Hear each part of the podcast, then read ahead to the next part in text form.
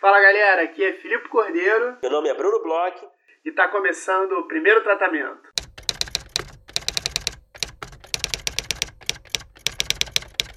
Fala Brunão, tudo bem? Olá, Filipe, tudo bem com o senhor?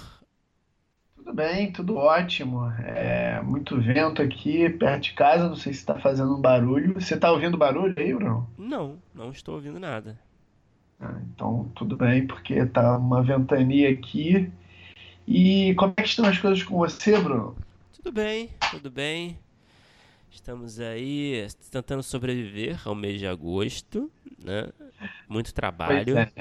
É... Coisas boas vindo aí, né? Acredito que seja Ó, o mesmo caso que o seu, né? Bom, é, graças a Deus, né? Tá, tá rolando uma trabalheira e, como tudo nessa vida de roteirista, tudo demora um pouco, mas é coisas boas vindo aí. Espero que em breve a gente possa falar aqui na cabeça de algumas coisas novas. Mas eu queria saber se você tem visto alguma coisa boa, Bruno, porque eu tenho sugestões para você. Opa! Hoje é dia de sugestão, Filipe? Eu tenho sugestões para você. Eu estava outro dia pensando aqui, matutando na minha cabeça umas coisas, e a gente sempre fala como a gente procura é, conhecer séries ou filmes tal, mais desconhecidos, não tão mainstream, para falar aqui no, no nosso podcast. E aí eu fiz uma listinha de três sugestões para você. Olha lá, são que tipo de sugestões? Bruno, você sabe que eu sou um cara que tem uma predileção por filmes que envolvam crimes, filmes policiais. Uhum. Você sabe que eu uhum. tenho um pouco um, um pé no sangue, né? Tenho ciência, tenho ciência. Então eu fiz uma lista de três filmes estrangeiros que eu vi relativamente recentemente, é, que são filmes policiais excelentes e não são nem ingleses, nem americanos e nem brasileiros. Até poderiam ser brasileiros. Estou até pensando em fazer uma lista próxima de filmes brasileiros, porque tem muita coisa boa aí. Tem o Lobo Atrás da Porta, umas coisas interessantes. Mas são três filmes de centros não tão é, conhecidos assim. Filmes eslovacos? Não, cara, mas tem um filme turco. A gente pode começar pelo filme turco. Por que não? Vamos lá. Cara, então tem um filme turco que eu encontrei outro dia num, num, num livro de, de cinema, desses que falam, sabe, vários filmes, tal, uhum. acho que chama Livro do Cinema, da editora Globo até. Eles têm uma coleção de livros de várias coisas, livro da filosofia, livro uhum. da literatura, que chama Era Uma Vez em Anatólia. Já ouviu falar nesse filme, Bruno? Cara, não. Cara, Era Uma Vez em Anatólia é um filme policial turco.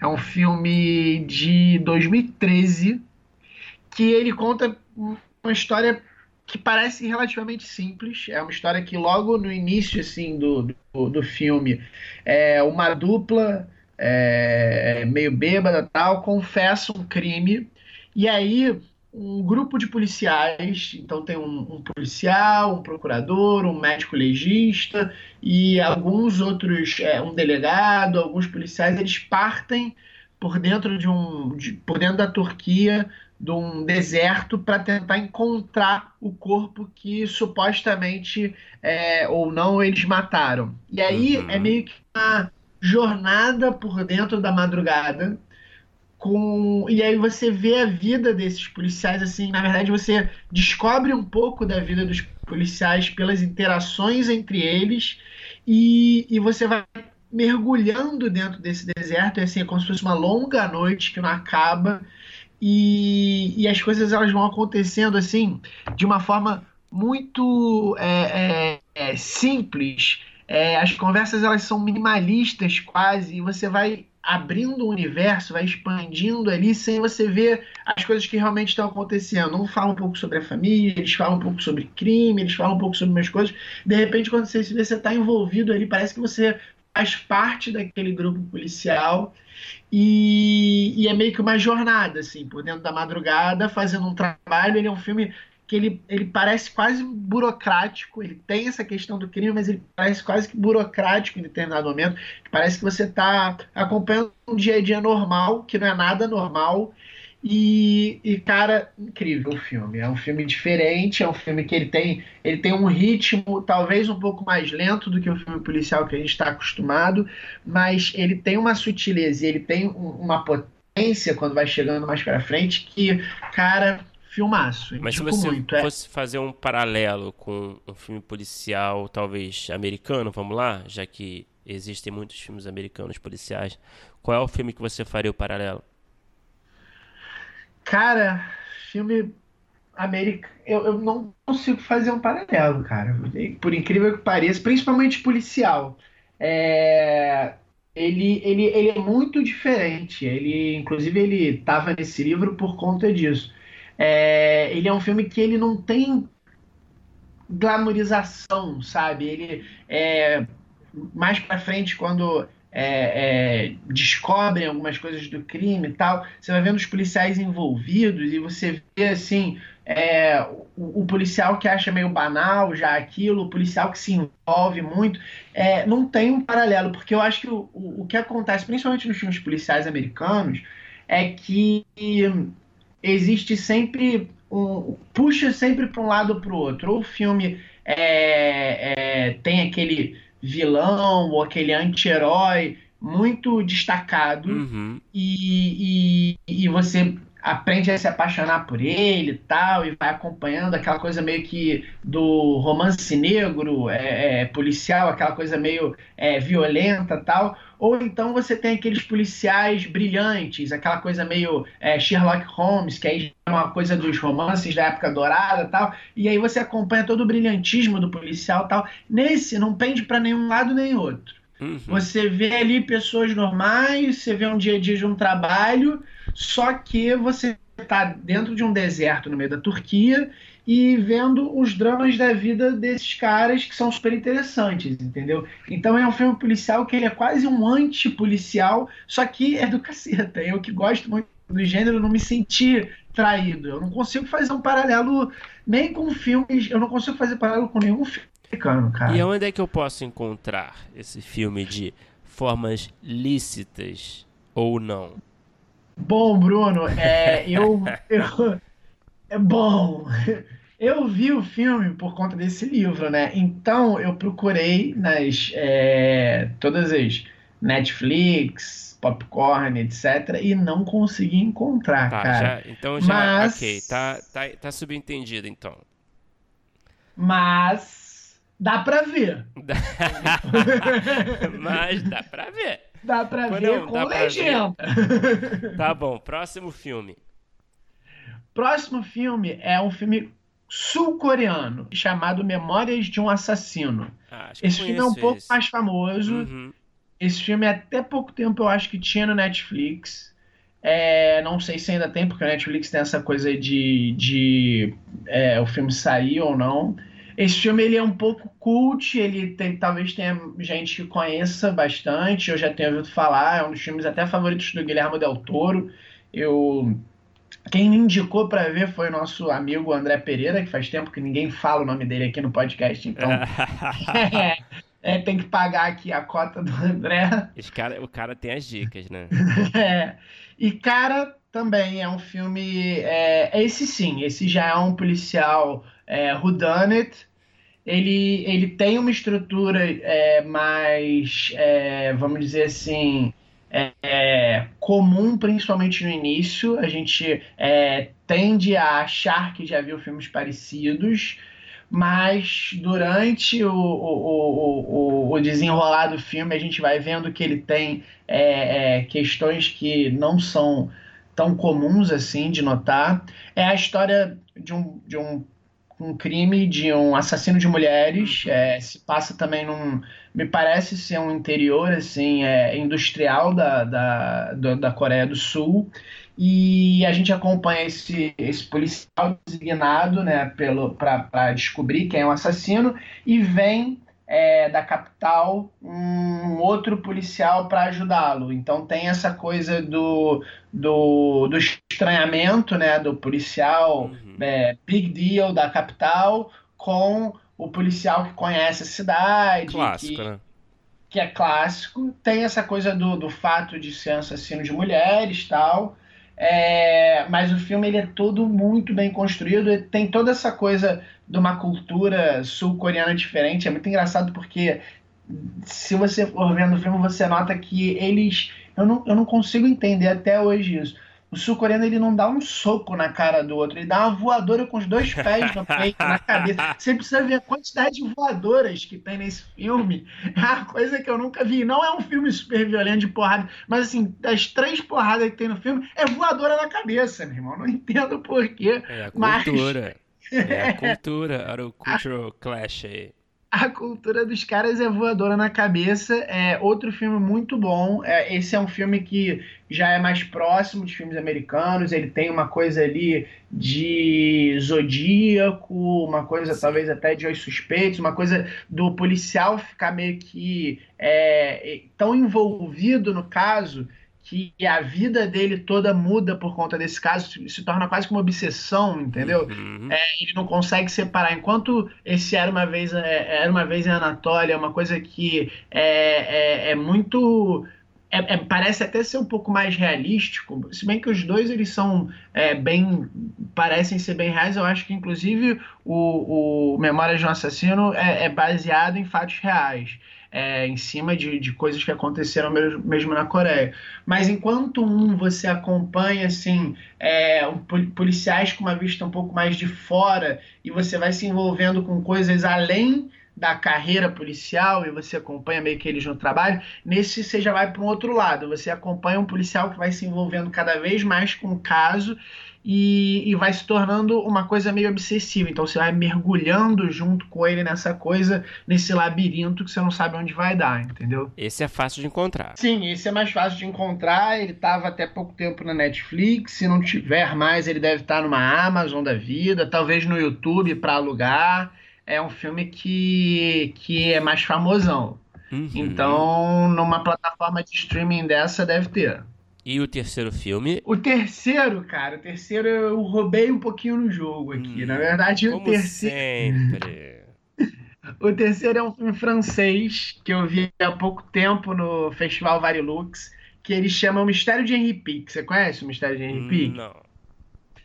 O Mistério de Henry Pick é um filme que, na verdade, ele não é um policial propriamente dito, porque não tem um crime no, no filme, assim, não tem um detetive, um policial envolvido. Na verdade, ele é um filme que é, a gente acompanha um crítico literário francês é, que, de repente, descobrem, uma agente literária descobre numa biblioteca de livros abandonados, tem lá numa cidadezinha, um cara tem uma biblioteca, ele faz lá um lugar qualquer pessoa que tem um livro rejeitado, na verdade, qualquer pessoa que teve livros rejeitados em editoras pode colocar lá, descobre um livro que é incrível, de repente ele vira um, um, um, sucesso de crítica e público, e esse crítico literário ele cisma que a pessoa lá que tinha assinado, que estava na biblioteca, não era o cara que tinha escrito, que é um cara que já tinha até morrido e tal. Então ele parte numa jornada de whodunit que tem todos os beats de filme policial. É exatamente um filme policial, só que dentro é, dessa lógica de quem escreveu, na verdade, e ele se torna obsessivo, de certa forma, é até parecido nesse caso com é, Memórias de um Assassino, só que ele tem um humor todo peculiar, assim, francês, hum. e, e, e, ele, e, e, você vai se envolvendo também nessa história de Rodin, você fica querendo saber, se você fica na dúvida do que está acontecendo, se realmente é, é, é não escreveram aquele livro, se o cara que tinha assinado era, não era. Você vai se envolvendo, vai na pista falsa. Mas tem um tom mais leve, de certa forma, ele, né? Ele tem um tom super leve. Ele, na verdade, é uma, uma meio comédia, uma dramédia, mas é de crime. É uma ele comédia é to... policial é uma comédia policial, só que sem um policial, entendeu? Ele, é, é tem o, esse, o, esse elemento de, investiga, investigativo, ele né? é completamente esse... detetivesco, uhum. completamente detetivesco. Ele vai atrás de pistas, é, viaja atrás de pistas, tem lá um determinado momento um ajudante, é, fica aquela coisa do buddy e tal. Ele tem todos os elementos, é, e aí tem todo... Tem, vários desdobramentos disso, tal, mas ele tem todos os elementos do filme policial Só que ele tem essa coisa de ser uma, meio que uma farsa, sabe? Uma farsa policialesca e tal.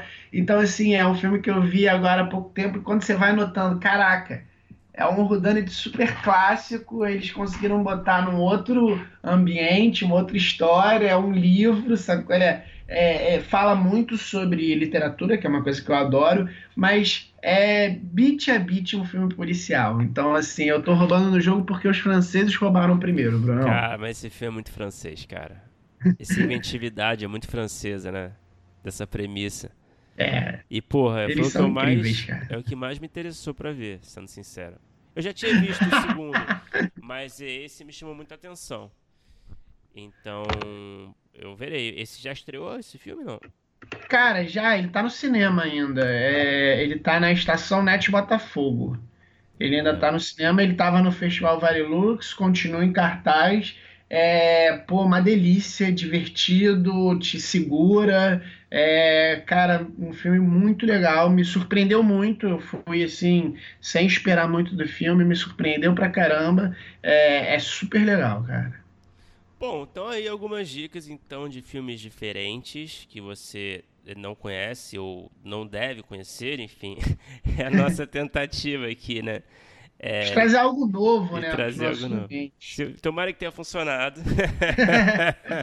Obrigado pelas dicas, Filipe. Quem tiver dicas também de filmes é, não exatamente convencionais é a palavra, não sei se é o caso, mas filmes que são fora do eixo, né? É, mandem yeah. pra gente no primeiro tratamento podcast.gmail.com ou nas nossas redes sociais, Facebook, Instagram, Twitter, que a gente vai compartilhar aqui a dica e também vai assistir a sua dica, se for boa, Isso. né? Se interessar. se vocês tiverem assim, um filme policial que vocês acham que a gente não pode deixar de ver, mandem também, porque eu sou louco pelo gênero. Mande que eu vou procurar, vou correr atrás que eu adoro, cara. Eu sou. E eu tô, tô trabalhando uma coisa em cima disso, então podem me dar dicas, por favor. Bom, tá aí. Vamos falar então do convidado de hoje.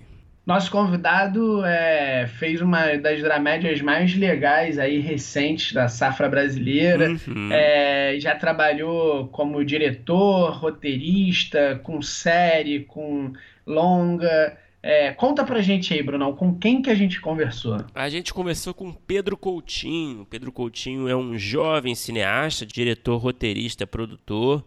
Ele escreveu e dirigiu é, a sua estreia no cinema, né, o Todas as Razões para Esquecer, que é uma dramédia sobre o fim de um relacionamento, né? Esse momento tão difícil na vida de todos nós.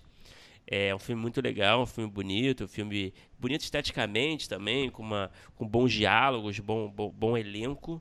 Eu gostei bastante. O Pedro também colaborou no roteiro do filme O Homem Perfeito, escreveu a série Eu, Ela e Um Milhão de Seguidores, é, dirigiu o Elmiro Miranda Show e vários curtas também, né? O Pedro tem uma carreira legal aí. É isso mesmo, e o Pedro tem trabalhado com várias pessoas super interessantes do mercado, Zé Henrique Fonseca tal, tá escrevendo filmes de terror, ele falou um pouco é, pra gente sobre essa tripla função dele de diretor, roteirista, produtor, onde ele se encaixa, onde ele se encontra.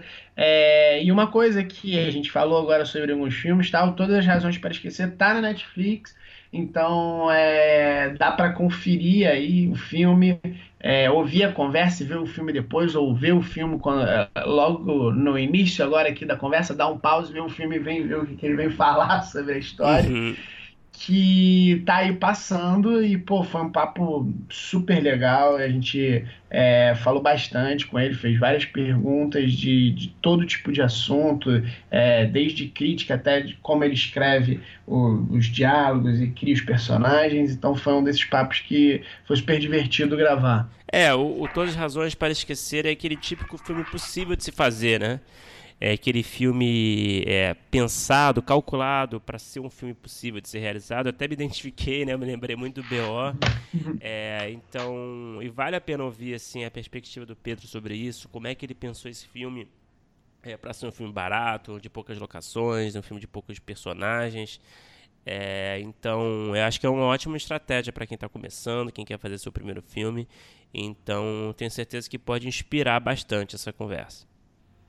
É isso aí, vamos ouvir o papo que tá muito bom.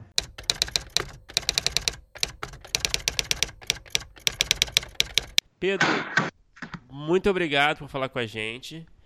É, eu queria começar falando assim do começo da sua trajetória, né? Mais natural falar do começo. É, é, você, pelo que eu pesquisei, você começou ali, teve uma breve experiência como assistente de direção. Não sei se é assistente de direção, é isso? Isso, isso. Tá. É, eu vi que você trabalhou em alguns filmes como O Cheiro do Ralo, né? O Casamento de Romeu e Julieta.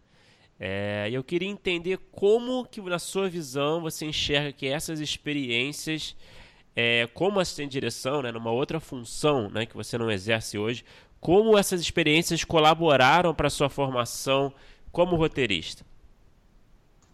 Porra, em nada, cara. Me fuderam, me fez eu perder um tempo da porra. não, tô brincando.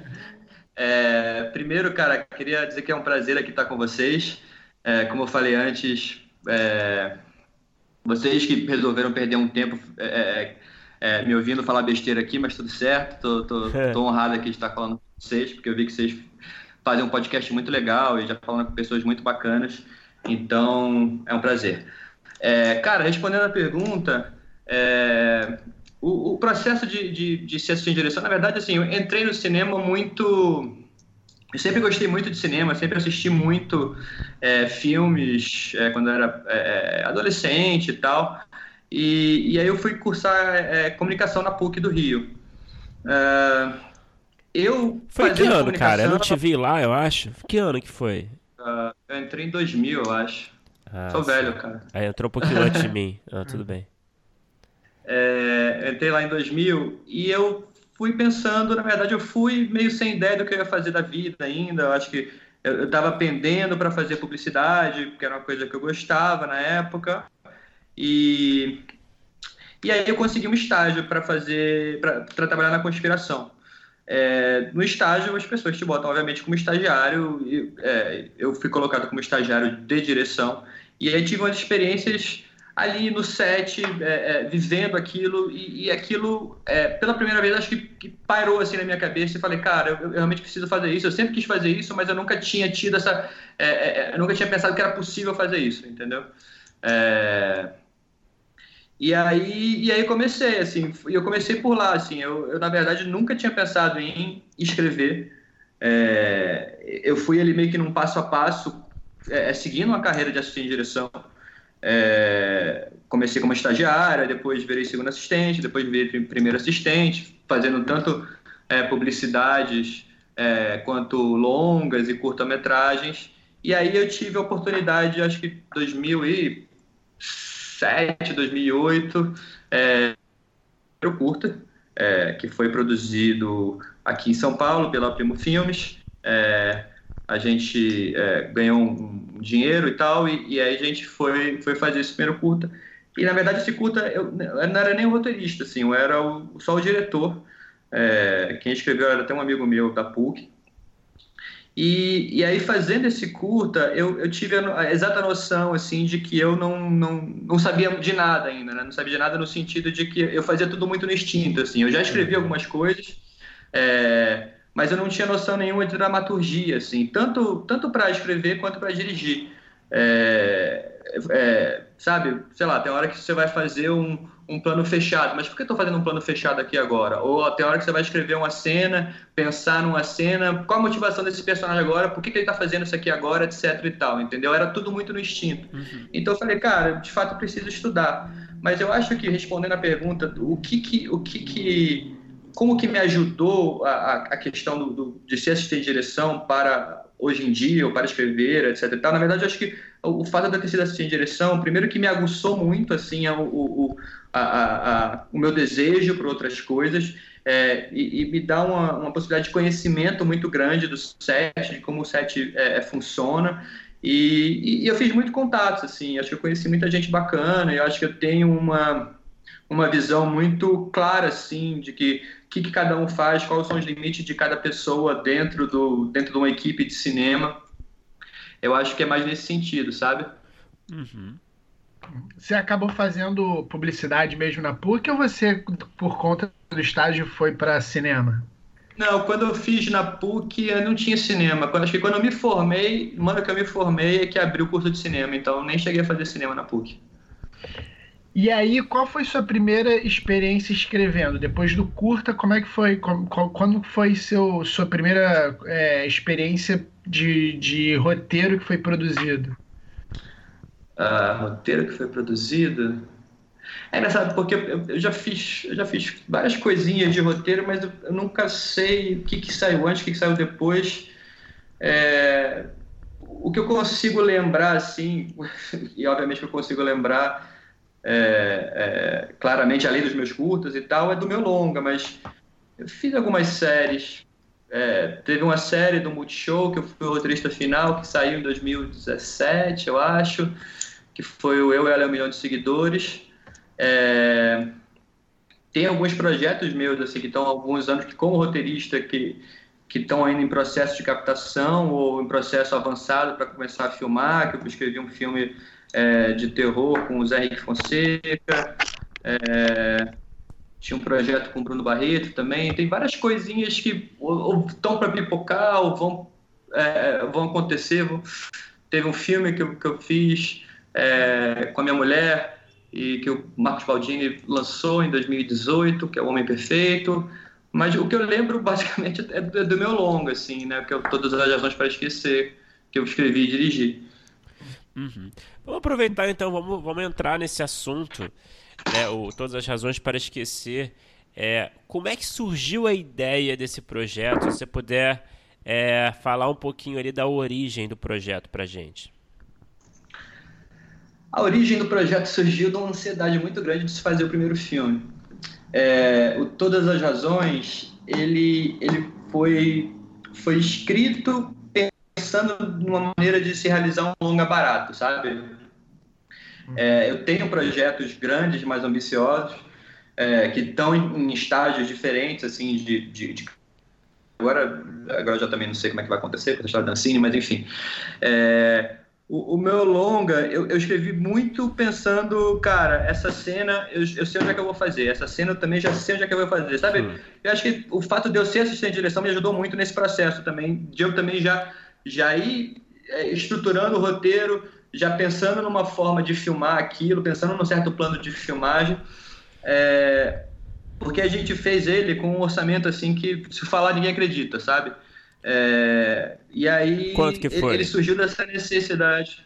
Cara, foi mais ou menos em torno de entre 300 e 400 mil. Uhum.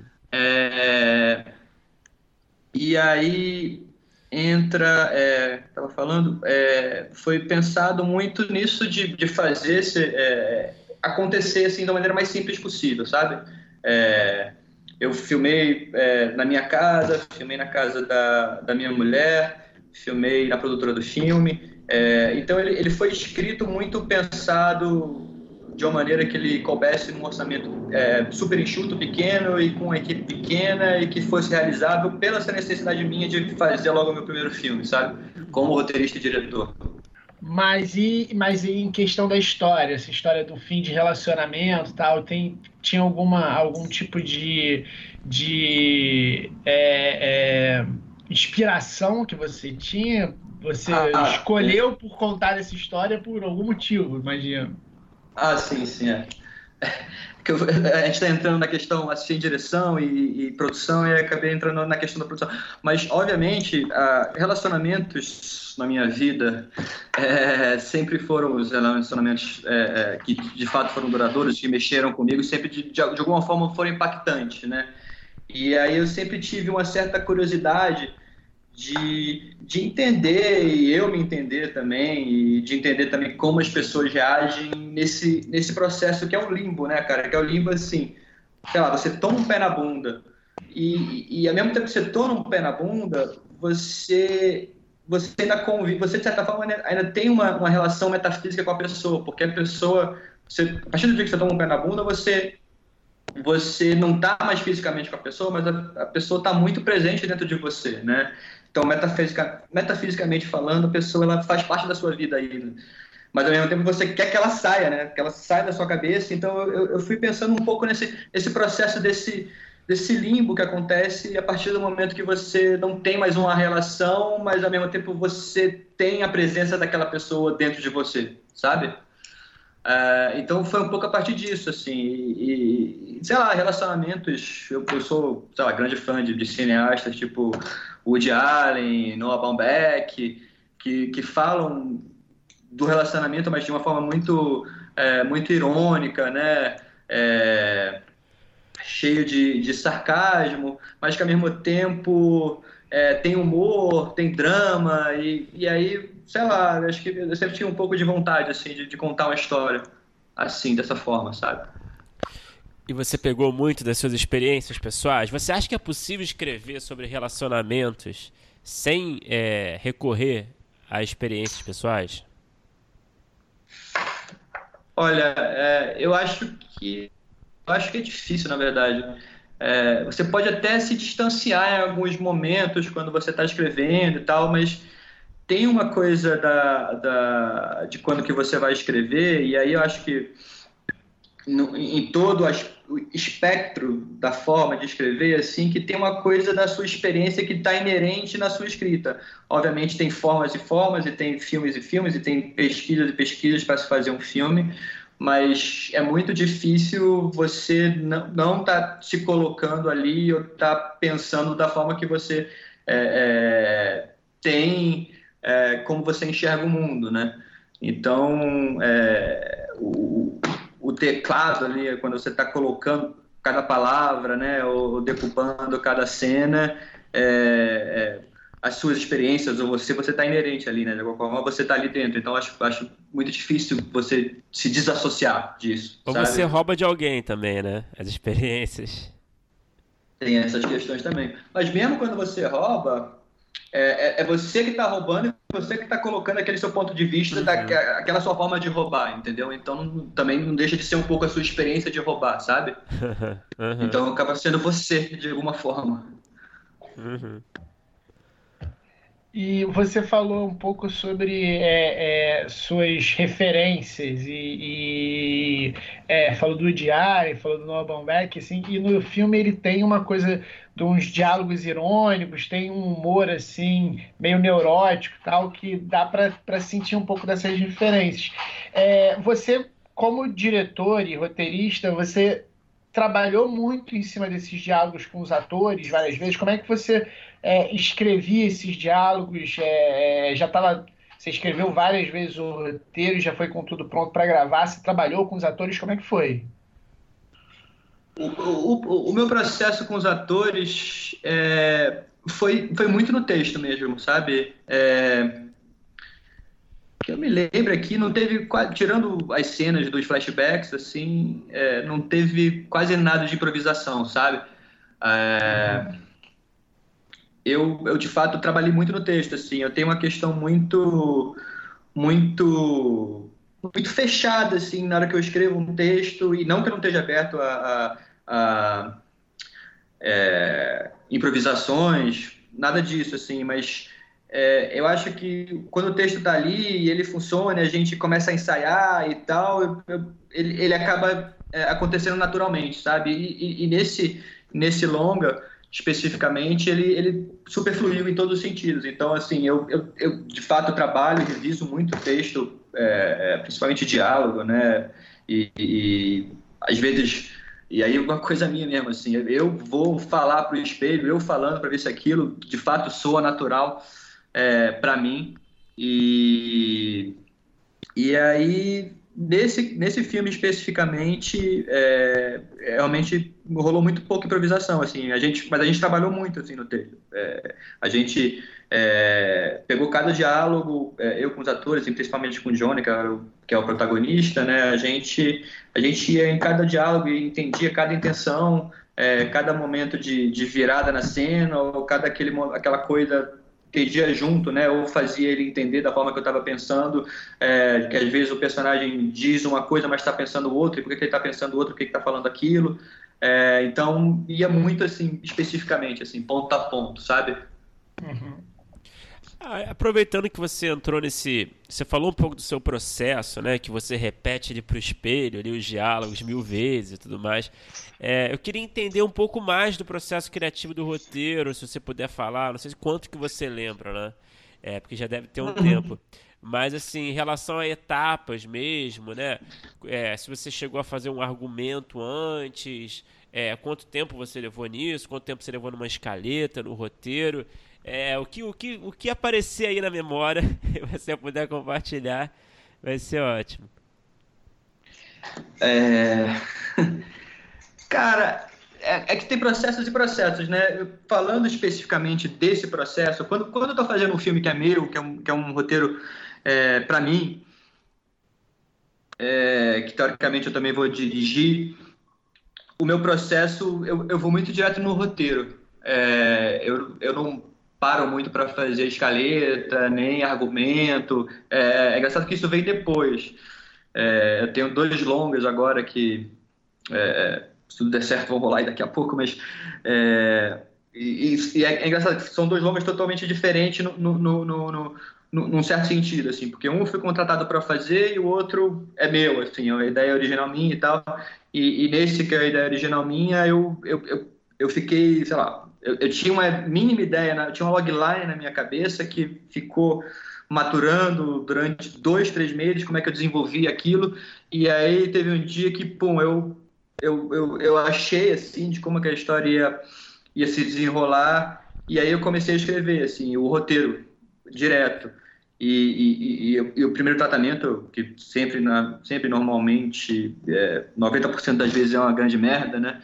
É, eu escrevi em um mês, sabe? É, mas foi, coloquei lá e foi, e aí super funcionou, depois aprimorei e tal, agora eu tô no quarto tratamento, mas chegou num, num, ponto que, que acho que já tá bom, assim, sabe? Tanto que ele já tá, já tá em outro processo na produtora e tal, tá super, super indo. Nesse outro filme que eu fui chamado para fazer, a gente está fazendo um processo mais normal, um processo mais normal que é, é o seguinte, né? Eu, eu tenho que aprovar com os produtores e tal, então comecei com o argumento, já aprovou o argumento, foi para a escaleta, e agora a gente está no roteiro, sabe? Tá nesse, nesse processo. Mas eu, por mim, assim, se, ah, não deixar o Pedro livre aí. É. Eu, por mim, eu, eu, vou direto no roteiro. E, e, mas é engraçado que nesse filme que eu fui direto no roteiro, tanto no meu longa, no, no Todas as Razões, o primeiro filme, eu fui direto no roteiro também. Só que depois eu tive que voltar para fazer o argumento, porque aí tem que fazer aquelas. Tem que, você tem que vender o projeto, né? Então você faz. Aí depois, depois que foi fazer argumento, depois que foi fazer sinopse, entendeu? Uhum. Ao contrário. É, exatamente, o sentido inverso. É, e o, o, esses dois projetos que você está trabalhando, um, pelo que você falou, é um terror, né? Não, não, não. O terror é, é um, é um que, eu, que, eu, que eu escrevi é, com o Zé Henrique Fonseca, que é um, é um filme dele. Eu fui contratado para escrever. Ah, tá. É, o, que, na verdade, nem é tanto a minha praia, assim, mas rolou esse desafio e, e aí eu fui super estudar, assim, filmes de terror e, e foi super bacana e aprendi bastante. E hoje tenho uma grande admiração por filmes de terror, assim, né? Era um gênero que para mim antes era, era bem desconhecido, hoje eu já conheço um pouquinho, assim. mas, mas principalmente o, o, que é o projeto seu mesmo, também é, é comédia? Também, assim, uma dramédia, talvez? É um é um pouquinho mais complexo, assim. É um, é um, é um filme de, digamos, humor sarcástico, sabe? Uhum. Uma comédia sarcástica. É, é uma situação. Não posso ainda falar muito, assim, mas é uma situação que acontece numa noite. E. E, e é, uma, é, uma, é uma coisa um pouco de mistura de gêneros, assim, que, que vai entre essa comédia sarcástica, é, entre comédia sarcástica, suspense e romance. Olha. Legal. É. é, o Pedro, voltando rapidinho ali para todas as razões para esquecer, é, só para encerrar esse assunto. Você fez um filme ali que era um filme perigoso, né? Que é uma comédia, uma dramédia romântica, né? Acho que dramédia, acho é. que é, é mais apropriado. É um bom termo. é uma, uma dramédia romântica sobre um término de relacionamento, né? Que é um tipo de filme que já foi bastante explorado, né? É, você deve ter pensado Sim. nisso quando você estava bolando a ideia lá atrás. Falou, pô, mas o que, que, que, que eu vou trazer de novo, né? Enfim, não sei se teve esse pensamento, mas se teve, como é que foi a sua estratégia? Como é que você se organizou para, qual foi seu pensamento para você criar uma história original dentro dessa temática já explorada? É, sim, de fato veio muito na cabeça isso. Tipo, será que eu já estou contando o filme que, que já fizeram? É... Eu acho que a minha estratégia é, não é que eu tive uma estratégia, né? Eu, eu, eu de fato quis contar uma história, assim, uma história que é, eu me identificasse, é, que, que de certa forma não que eu, que eu vivi aquilo, eu, eu, eu de fato não vivi aquilo que o personagem viveu naquela história, mas também de certa forma é, é, sentir, né? De certa forma aquilo é, é um é pouco de mim, é, ao mesmo tempo que não é. é e eu, eu, em algum momento eu, achei, cara, que, sei lá, se eu estou me identificando, se tem a ver comigo, essa história também vai mexer com outras pessoas, outras pessoas também vão, vão se identificar. É, tem uma frase do Spielberg que eu, que eu super concordo, que ele fala é, quanto mais pessoal o seu filme for, mais universal ele vai ser, uhum. sabe? E uhum. eu acho que eu levei muito para. Acho que essa frase, quando, ele, quando eu ouvi ele falando isso há muitos anos atrás, me tocou muito. Assim, isso de fato foi um, um uma motivação para continuar escrevendo aquilo, mesmo que pudesse parecer que aquilo já foi falado e tal, e que no final eu acho que não foi. Assim, acho que você tem, é, de repente, é, filmes é, que tratam do mesmo tema ou, ou, similares e tal, mas é, de fato assim a forma que eu que eu encontrei assim de, de contar essa história, não, não sei, não sei se eu consigo é, é, encontrar em algum outro lugar, sabe? Uhum. Pode até encontrar, mas eu não sei ainda. Obviamente tem referências. Obviamente tem referências ali, claras, como eu já citei, mas eu acho que ali também tem um, uma certa forma de que é, também é o Pedro Coutinho que está contando aquilo, né? Não é o. É, é, é isso. É, talvez o fato de tornar o mais pessoal possível te ajude, né? É, porque é a sua, né? É o seu ponto de vista muito específico, né? Sim. Eu acho que isso sim, ajuda sim. a separar do, do, do, do, que já foi feito, né? É, sim, sim.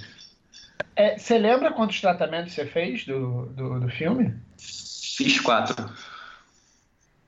Também quatro, que nem esse outro? Também quatro que nem esse outro, cara. acho que depois quando eu chego no quarto, eu encho o saco e falo isso aí, vamos filmar essa porra. Mas você acha que, que é, não só por vamos encher o saco, tá, mas você acha que também é um, é um número bom, assim, você entende que em determinado momento não tem mais o que você consiga alterar, muito que, assim, na verdade, alterar você sempre vai conseguir, mas é. tem algum momento que você note que, que fazer muito tratamento acaba te engessando? E também outra coisa, o fato de você ser diretor, você também muda muita coisa durante é, o processo já de filmagem, que você dirige e escreve, né, no caso desse filme. É, sim. É... Pensando aqui.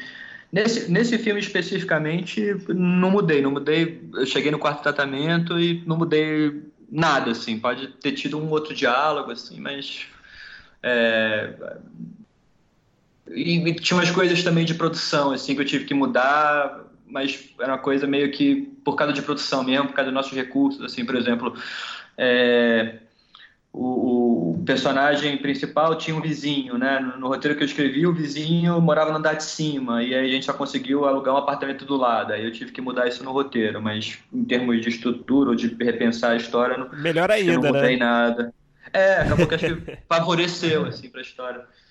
E é, qualquer outro. Ah, então, aí, a, a, a, em relação ao quarto tratamento, eu acho, cara obviamente varia de projeto em projeto, mas de fato tem uma hora que ingessa, assim, tem uma hora que, por mais que você tente pensar ou repensar a história, é, é difícil. Aí eu acho que, sei lá, se, se você chegou num certo ponto, digamos, quarto, quinto tratamento, que aquilo de fato está te engessando, eu acho que talvez é, é, precise ter uma outra pessoa ali, né, para te, para de repente pegar o roteiro e de repente, né, colocar em ir para outro lugar ou repensar algumas coisas. Mas mas é, realmente tem uma hora que, que é difícil assim, é, tem uma hora que ingessa de fato assim. Depois que oh, e tem uma coisa que eu faço assim, por exemplo, no Todas as Razões, eu acho que eu, eu escrevi o terceiro tratamento, aí acho que tinha algumas coisas que ainda estavam me incomodando. É, e aí eu falei, cara, vou deixar esse negócio aqui morrer um tempo, morrer um tempo assim, né? Sei lá, três, quatro meses aqui quieto, e porque também aí você vai pensar em outras coisas, vai repensar, vai, vai refrescar a cabeça e, e pegar de novo, entendeu? E isso ajudou, assim, esse, esse, esse, essa coisa de você deixar ali e tal. Mas, mas é, não sei, aí, aí depende muito da sua relação com o projeto, sabe? Uhum. Pedro, e você se sente. Você é diretor e roteirista, né? Você se sente mais à vontade. Em que função? Cara, eu acho que eu me sinto mais à vontade dirigindo. É... Cara, descrever é, é difícil pra caralho. Acho que é uma coisa boa, né? Porque, claro. puta, cara, é, é, é foda, assim, você fica ali matutando, eu, eu pelo menos fico ali, né, matutando, matutando, matutando, e aí, porra, até achar que eu, que eu de fato escrevi uma coisa boa demora pra caralho. Mas você acha que é mais difícil do que dirigir?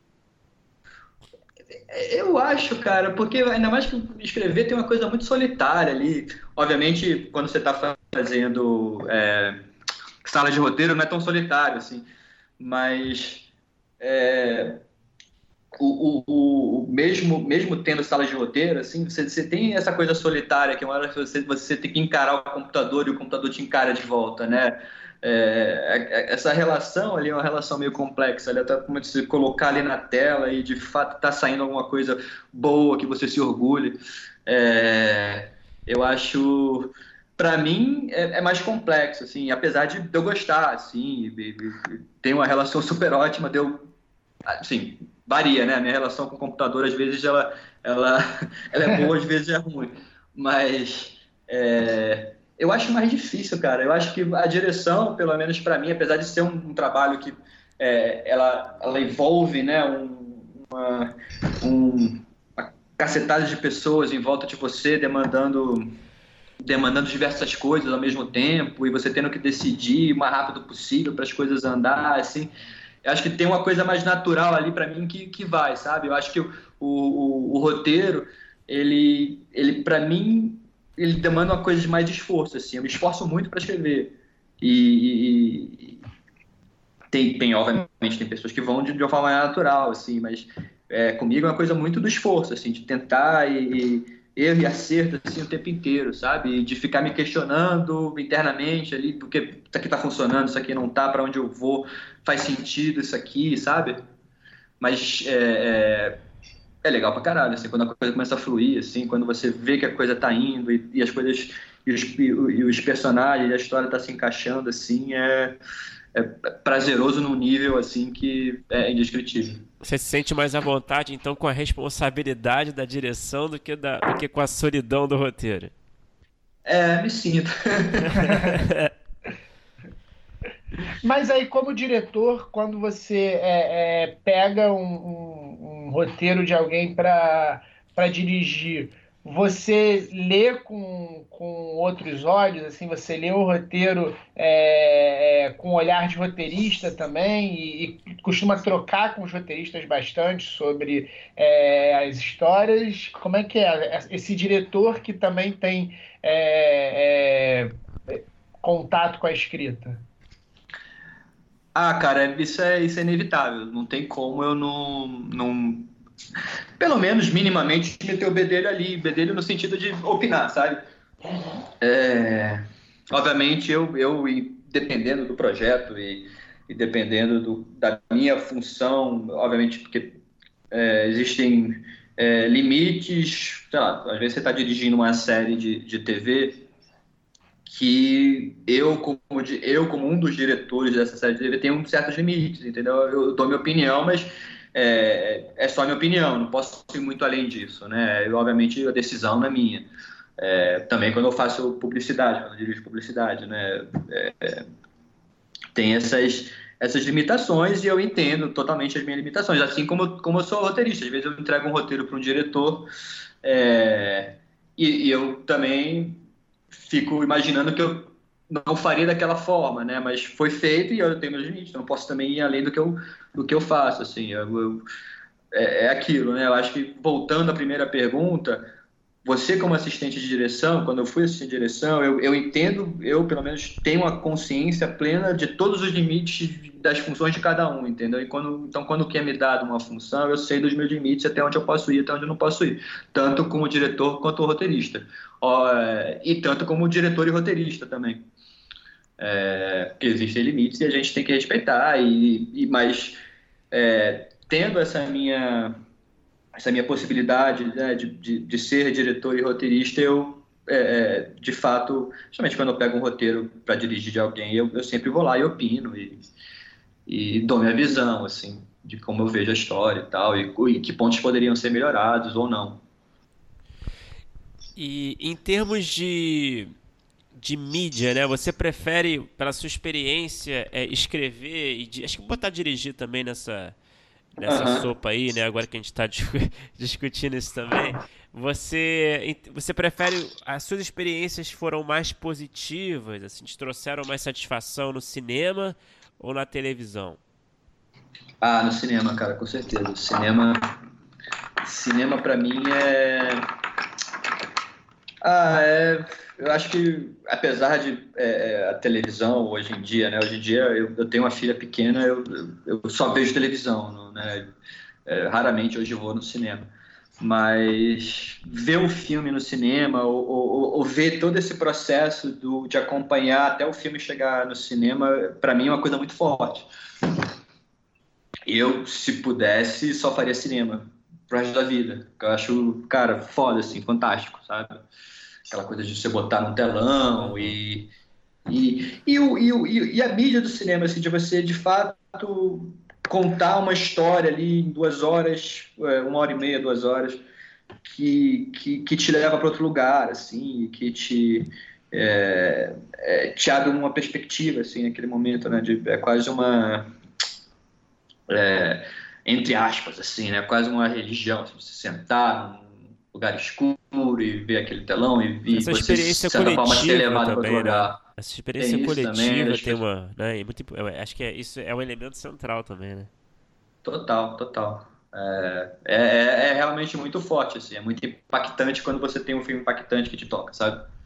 Uhum. Tipo, assim, a, a saída é, da saída do cinema depois de você ver um puta filme é, para mim, pelo menos, é indescritível. Apesar de que hoje em dia também, não sei, eu, tô, eu fico vendo as séries de TV assim que me deixam também, me, me colocam também em outro lugar, assim, realmente tá tendo uma qualidade de filme, de, de série, assim, de, e, e, de filmes que vão direto pra TV também, né? É, enfim. Mas. Uhum. Mas o cinema tem uma liturgia diferente, né? Tem uma liturgia diferente, cara. É, é. Eu acho que essa imersão, né? Essa imersão também ajuda muito, né? Na sua perspectiva, né? É, é, sim. Não, é muito, é muito forte, assim. Muito forte, assim. É muito impactante você ver um filme no cinema. E eu, eu tô falando isso porque eu tô numa seca da porra, entendeu? Porque tem muito tempo que eu não vou, porque eu não tenho conseguido. E... é, Mas sua filha tá com quantos anos? Cara, minha filha tá com um ano e meio. Ah, novinha mesmo. É, tá super novinha, mas eu tô, tô me programando aí pra ir ver é, essa semana o filme novo do Tarantino, que, pô, tem que ver no cinema, né?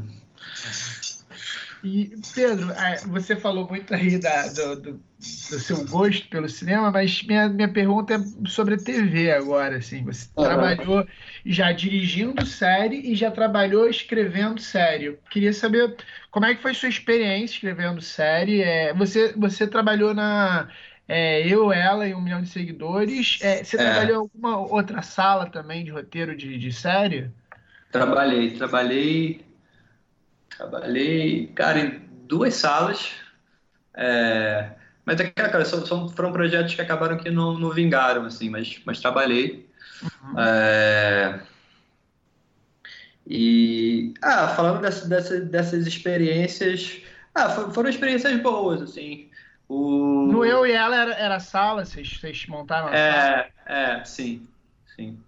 Quantas Tinha pessoas? uma sala, eram, peraí, eram acho que eram quatro, cinco pessoas, é, cinco pessoas, e...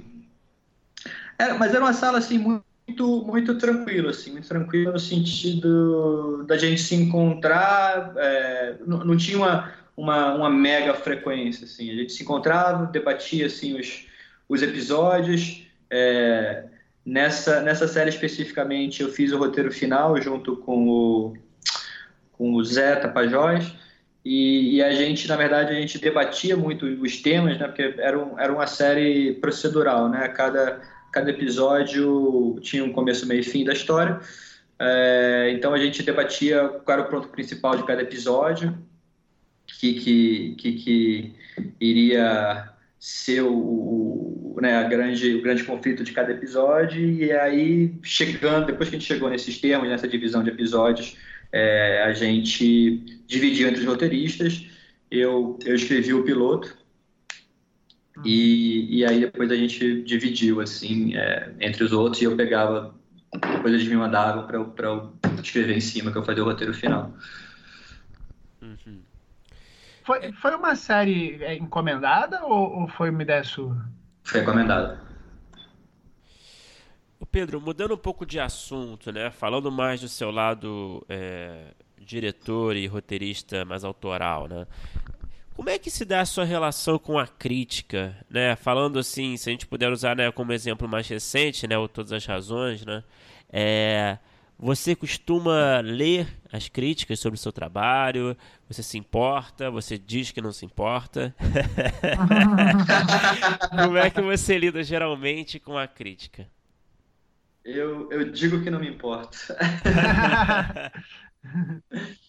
Cara, é, é, engraçado, assim, porque é, realmente é, essa, essa primeira relação que eu tive com a crítica foi por causa do, do todas as, razões. E ah, cara, é, é a coisa que você tem que você tem que saber lidar, assim. Eu aprendi durante esse processo, assim, porque ah, querendo ou não, não existe uma uma um, um filme que seja é, né, 100% positivo das críticas. É, cada um enxerga o filme de um jeito, entendeu? É, não necessariamente eu concordo com aquilo e, e, tudo bem, faz parte. A pessoa quis falar daquele jeito ou chegou o filme daquele jeito, beleza, ok, entendeu? Ou não sentiu o filme do jeito que eu queria que ele sentisse. É, faz parte, assim. Eu, eu, eu, sei lá, talvez no começo me incomodou um pouco, é, com as negativas, obviamente, porque as positivas eu adorei, mas. mas é, depois eu, eu, tudo bem, cara. Eu, eu, comecei a perceber que faz parte, assim, e, e, e, eu acho que de fato não me incomoda assim tanto. Para mim passou a ser indiferente, assim. Eu, eu, eu, eu, quis fazer o filme daquele jeito, daquela forma, entendeu? E, e, é isso, entendeu? É a minha voz, é a forma de eu, de eu querer fazer cinema, enfim. É, e a crítica faz parte, assim, sendo positiva ou negativa. Não você não ficou puto, então? É, cara. Xinguei os caras durante três dias loucamente. Ameacei no Instagram, no Facebook, tudo, mas me deram um mandado judicial de, de ficar é, um quilômetro, três quilômetros de distância dessas pessoas, mas não, tudo bem, não, tô brincando, não, Fiquei, ah, não, acho que não, cara. Não, não fiquei puto, não. Faz parte. É porque você, é. sendo um diretor e roteirista do filme, né? Você fica ali numa posição muito vulnerável, né? Que você, tudo veio de você. Não tem quem ali, né? culpar, né? Não tem, não tem é, uma. Não tem quem culpar, né? Quem, quem fez a merda fui eu. Então, assim, ainda mais quando você faz algo tão pessoal, assim, né? Você tá muito é. exposto nesse sentido, né? O cara não gostou da, da minha visão é. pessoal, né? É, é. É. É, tô, tô exposto, mas, pô, foda, né? É Fazer isso, o quê, né? É isso. Foi o caminho que eu escolhi, né? Porra, tem jeito.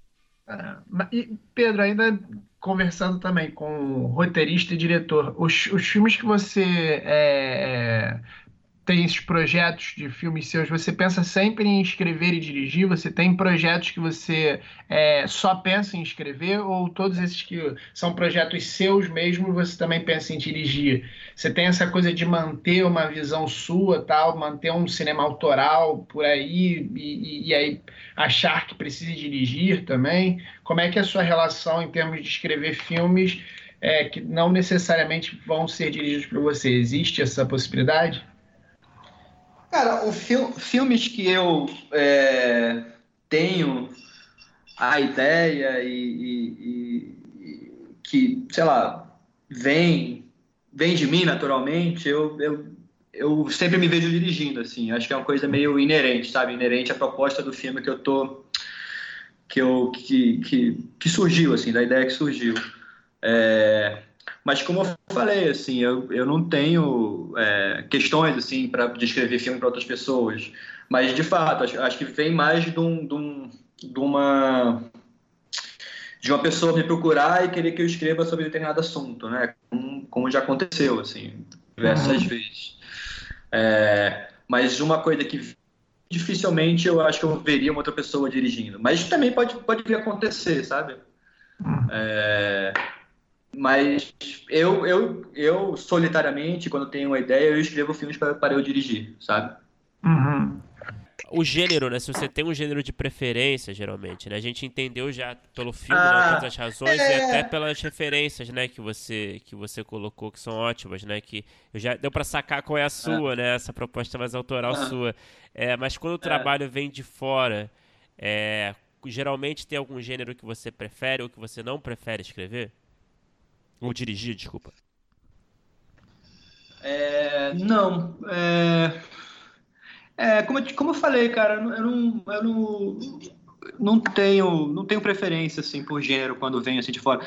É, como rolou, por exemplo, rolou esse, esse filme que me chamaram para escrever um filme de terror. É, eu não conhecia terror, assim, mas eu me senti muito desafiado ali e, e, e tentar realizar aquilo, sabe? Da melhor forma possível. É, dentro dos meus limites de uma pessoa que não conhece terror. Mas, mas aí parte desse processo de eu querer entender o gênero, né? de eu querer pesquisar e de eu querer poder ter essa gama de poder escrever uma história também de terror, né? Eu também fui me chamaram para escrever uma, uma adaptação de um livro, de um drama, né? E aí mesma coisa, eu fui lá, fui, fui além de pesquisar o livro, fui é, ver filmes biográficos e, e, entender e etc e tal, sabe? Então, para eu escrever e, e para eu poder é, é, é, também porque, porque é engraçado que às vezes você fica taxado é, não sei se é no mundo, né? Minha referência é o Brasil, mas às vezes você fica taxado como diretor de determinado gênero, né? E eu acho que eu, eu não queria ficar taxado como um roteirista de determinado gênero. Eu acho que eu, eu, eu tenho uma, uma, uma vontade, né, de poder abraçar todos os tipos de gênero, assim, porque uhum. eu, eu, gosto muito de cinema, gosto muito de histórias, é, de séries, etc e tal, e eu não queria ficar restrito a um, é, acho que por causa do meu filme, pessoas muito bem me, é, recentemente pessoas vêm me procurar por causa da comédia e tal, mas adoro comédia, é, adoro fazer, e, mas também não queria ficar restrito só a isso, né, também adoro drama, é, é, adoro é, suspense. Né? O meu primeiro curta era um suspense, o meu segundo curta, o primeiro curta que, né, que, viajou e tal era um suspense, o meu segundo curta também, que foi para mais de 50 festivais, era um drama, entendeu? Então, é, essa questão é, de poder é, falar e estudar e, e, poder escrever outro tipo de gênero, eu eu eu sempre aberto para isso, assim, sabe? Uhum. E Pedro, é, você tem nosso nosso público é muito grande assim de pessoas que estão começando a carreira, ou estão pensando em, em entrar no mercado de roteiro, pensando em começar a escrever. Você tem alguma dica? É, pô, você trabalha com, foi, foi, conversando com a gente, você trabalhou com várias pessoas legais, você é, escreve, escreveu e dirigiu o seu longa, é, foi para festivais, etc. Então você tá no mercado, é, trabalha com um monte de gente legal, pô, trabalhou em vários lugares excelentes. Você tem algum caminho das pedras, ou caminho das pedras talvez seja difícil nessa nossa profissão, mas é, algum alguma seta, alguma luz para onde jogar para a galera que está começando, que está pensando em escrever, pensando em dirigir, querendo é, é, entrar no mercado?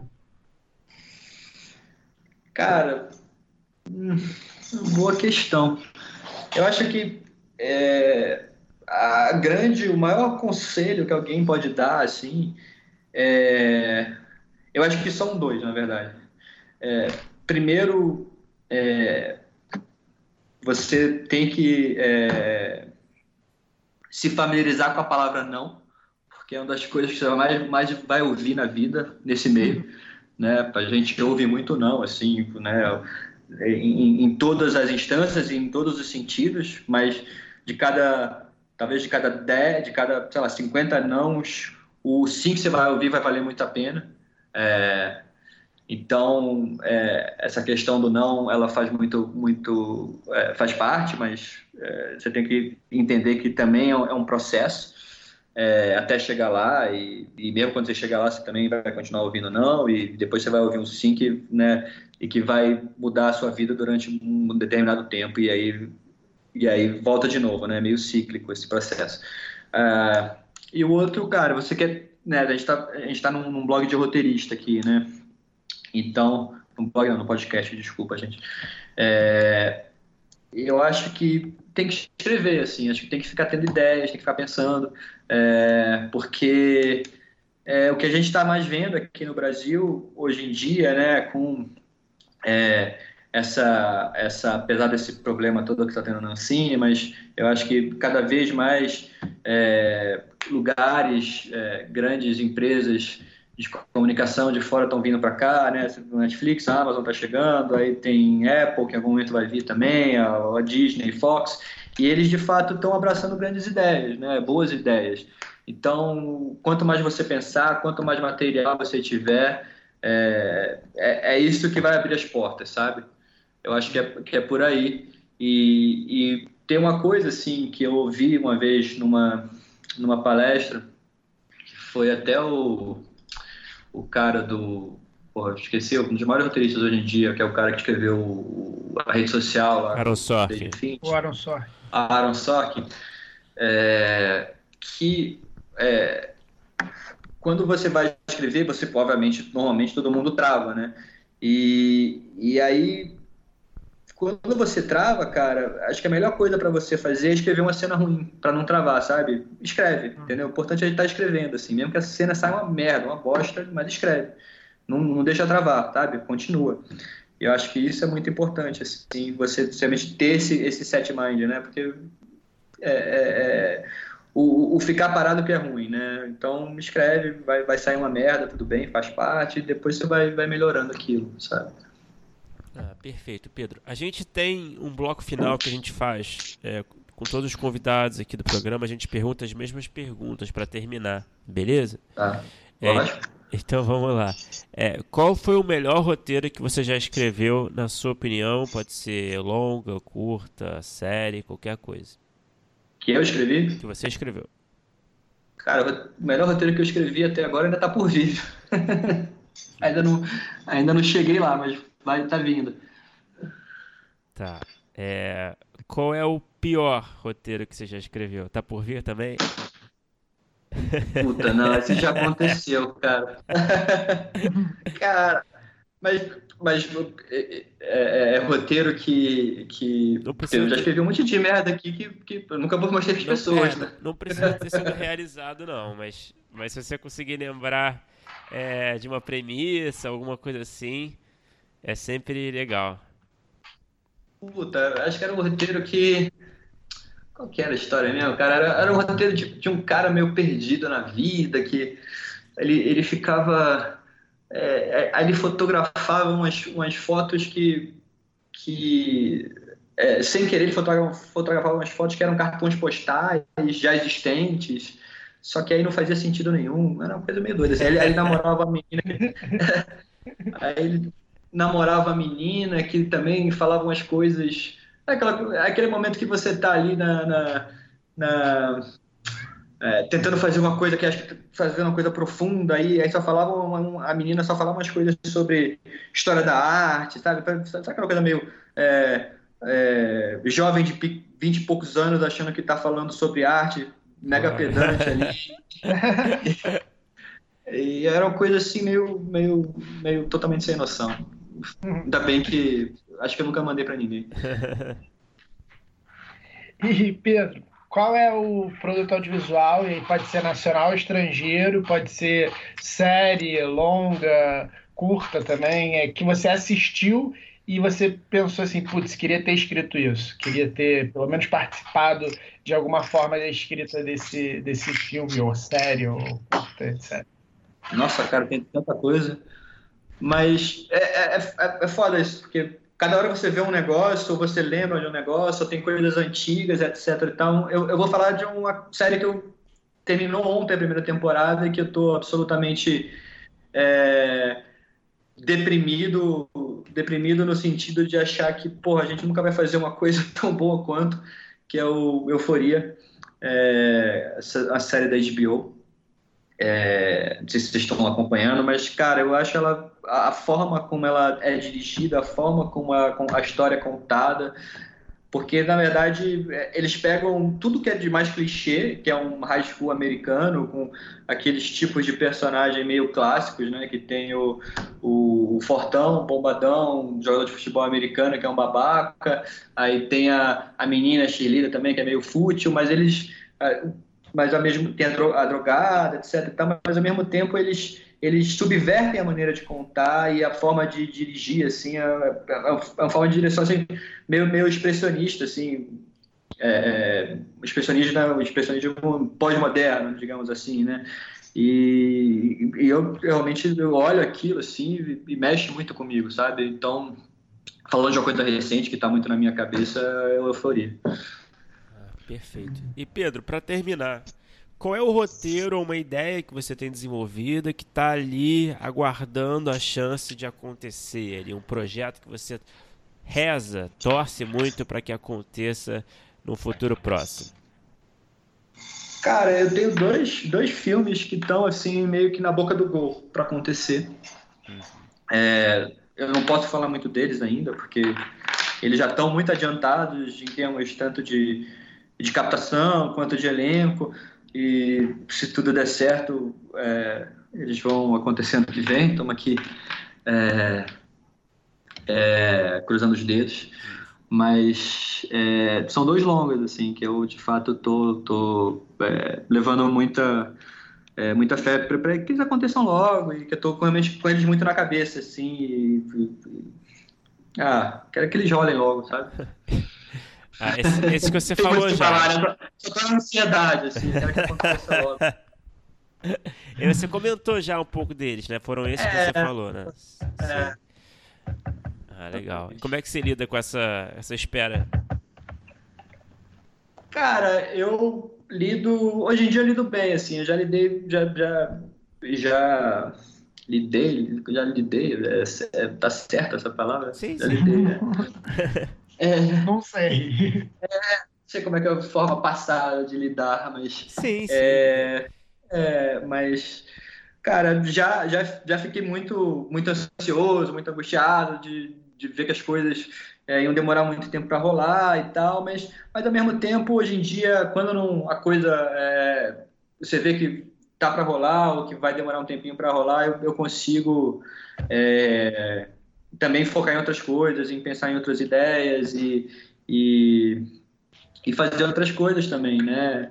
E, e também é, é, acaba acontecendo é, projetos, projetos também que não são exatamente meus, né? Eu também adoro fazer, acaba vindo um, um roteiro para escrever, ou ou consultas para dirigir é, coisas para a TV e tal. Então, é, acho que isso tudo faz parte. Assim, mesmo, mesmo nesse momento de ócio que às vezes acontece, que faz parte da nossa profissão, é, hoje em dia eu, eu tento é, fazer meu set mind e ir para eu, de fato, construir mais coisas, pensar mais ideias e ter um, e, e ter uma, um arsenal assim de, de, ideias e de construções, porque, de fato, assim, acho que quanto mais ideias você tiver, quanto mais é, possibilidades é, de, de projetos é, eu construir, eu, né, a pessoa que está passando por esse ócio construir, vai ser mais fácil de tentar engatar mais coisas a, a, a longo prazo, sabe?